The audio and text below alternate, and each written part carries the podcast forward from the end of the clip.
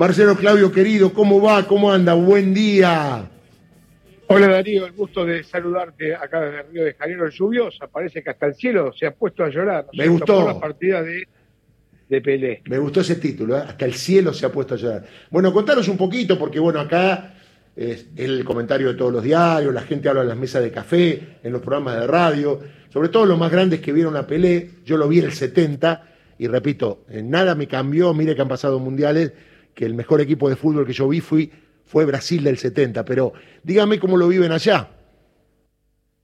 Sí, era esperado, vos lo decías en el comienzo. Mira, te voy a dar un dato. Hace una semana que en la Vila Belmiro, en el Estadio del Santos, ya había movimientos. Se estaban colocando vallas, mm. se estaba armando una especie de escenario en el, círculo central del estadio. O sea, todo hacía prever que el desenlace ya estaba, ¿cierto? Los hijos, los nietos habían venido desde afuera del país eh, para, para visitarlo lamentablemente ya no, ya no había mucho, mucho que hacer, pero eso eh, es diferente a ya el hecho consumado, ¿cierto? Que por más que uno lo esperaba, conmociona, porque obviamente para los brasileños fue el mejor jugador de todos los tiempos y fue alguien que eh, colocó a Brasil en, en el mundo, ¿no es cierto? Que vino a redimir después del pecado original del maracanazo, como decía un periodista brasileño antiguo, que todo brasilero nacía con el pecado original de aquel haber perdido la final con Uruguay y que Pelé, con la llegada de él y ganando esos tres títulos del mundo, digamos que es como que los absolvió de todo eso. Sí, y además, recordar que se debatía en aquel momento, eh, basta el juego bonito, preparemos no físicamente como los europeos, en aquel momento Checoslovaquia, Hungría, Yugoslavia, que eran los que estaban siempre peleando los campeonatos. Y el juego bonito, dejémoslo para otra oportunidad y Pelé hizo que se impusiera el juego bonito con otros jugadores y con un técnico sobre la fuerza que tenían los europeos a la hora de jugar al fútbol, ¿no? Claro, sí, correcto. Era, era impensado, digamos, que, que un país, que algún país de, Sudamérica, digamos, estuviera allá arriba eh, en, en, aquel orden mundial, ¿no es cierto? Pero allá Pelé en el 58, después en el 66 y en el 70 demostraron, digamos, que América o Sudamérica podía competir, y más hoy, ¿no es cierto?, que somos campeones del mundo. Y te pregunto, eh, ¿cómo van a ser eh, los actos eh, recordatorios hasta, bueno, el entierro de Pelé? ¿Cómo, cómo está organizado eso? Mira, por increíble que parezca, estamos en pleno festejo del el pasaje de año acá en Copacabana con tres 3 millones de personas en las playas a lo largo, y va a haber fiestas a lo largo de todo, el, de todo Brasil. ah, te pregunto, eso, vuelve, vuelve después de mucho tiempo, ¿no? Porque el año pasado había pandemia, eh, había sido suspendido, ¿correcto?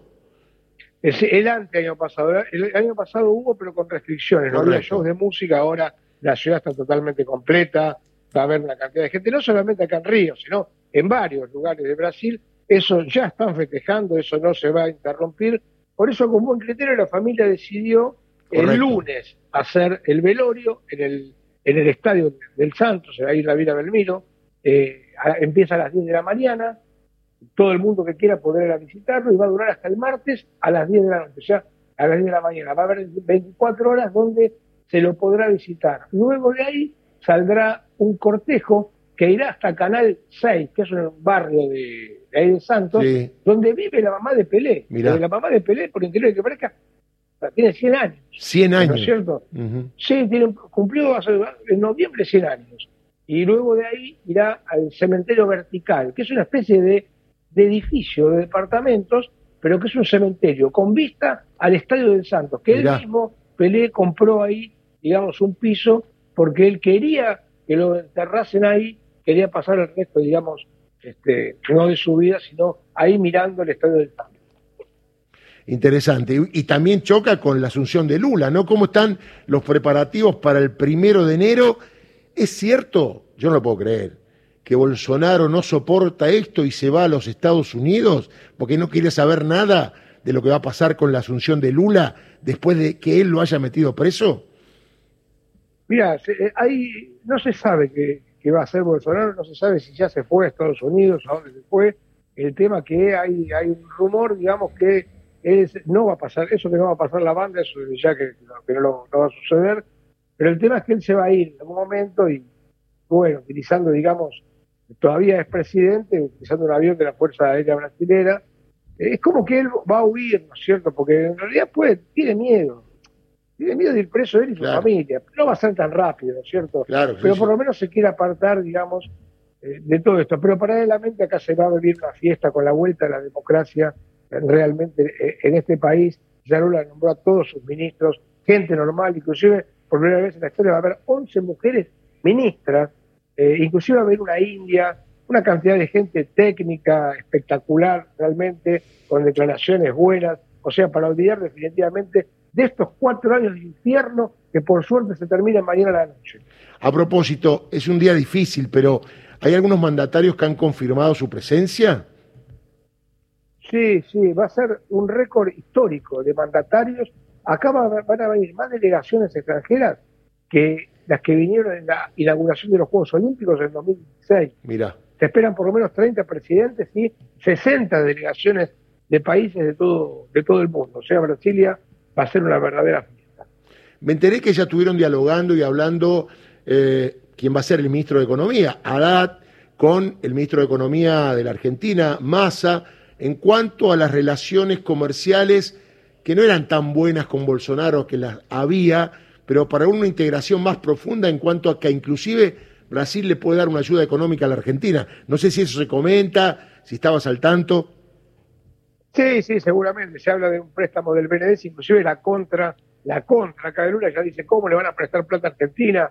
Pero obviamente acá hubo un, acá un buen, un gran trabajo del embajador Scioli, que pese a tener que aguantárselo a, Bolsonaro, hizo un, laburo bárbaro en estos últimos años, porque no para de conseguir productos argentinos que se vendan en, los mercados brasileños, eh, a pesar de, te digo, el contrapeso de Bolsonaro, él siempre se entrevistó con la parte técnica, digamos, eh, y consiguió realmente un muy buen resultado para Argentina. O sea que de aquí para adelante va a haber dos presidentes normales pudiendo dialogar, pudiendo, juntarse, junto con ministros, sé que va a ser una cosa absolutamente normal y amigable.